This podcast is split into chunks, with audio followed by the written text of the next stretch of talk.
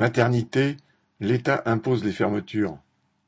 La maternité de Nevers a dû fermer huit jours en avril en raison de la pénurie de sages-femmes.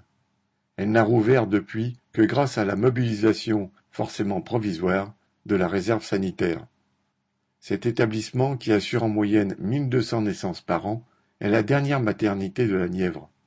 Les autres établissements, Bourges, Auxerre, Moulins, sont souvent à plusieurs dizaines de kilomètres. Les temps de transport accrus mettent les femmes et les bébés en danger et ne sont peut-être pas étrangers à la hausse de la mortalité en France. La disparition des maternités n'est pas un problème spécifique à la Nièvre, et plusieurs autres départements sont menacés. En réalité, ces fermetures sont voulues par l'État depuis longtemps.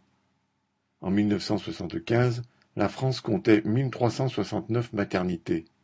En 2019, elle n'en comptait plus que 461, soit une baisse des deux tiers.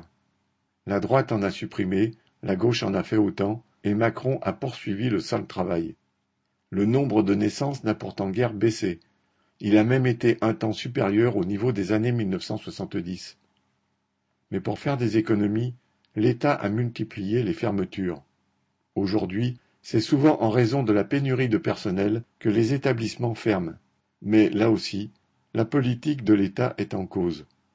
Les sages-femmes assurent des gardes de douze heures, nuit comprise, pour 1700 euros par mois en moyenne. Recruter massivement du personnel nécessiterait d'en former, d'augmenter les salaires et d'améliorer les conditions de travail. L'État s'y refuse, et quand Macron promet un grand chantier, entre guillemets, contre les déserts médicaux, c'est un pyromane bien peu crédible dans ses habits de pompier. Michel Bondelet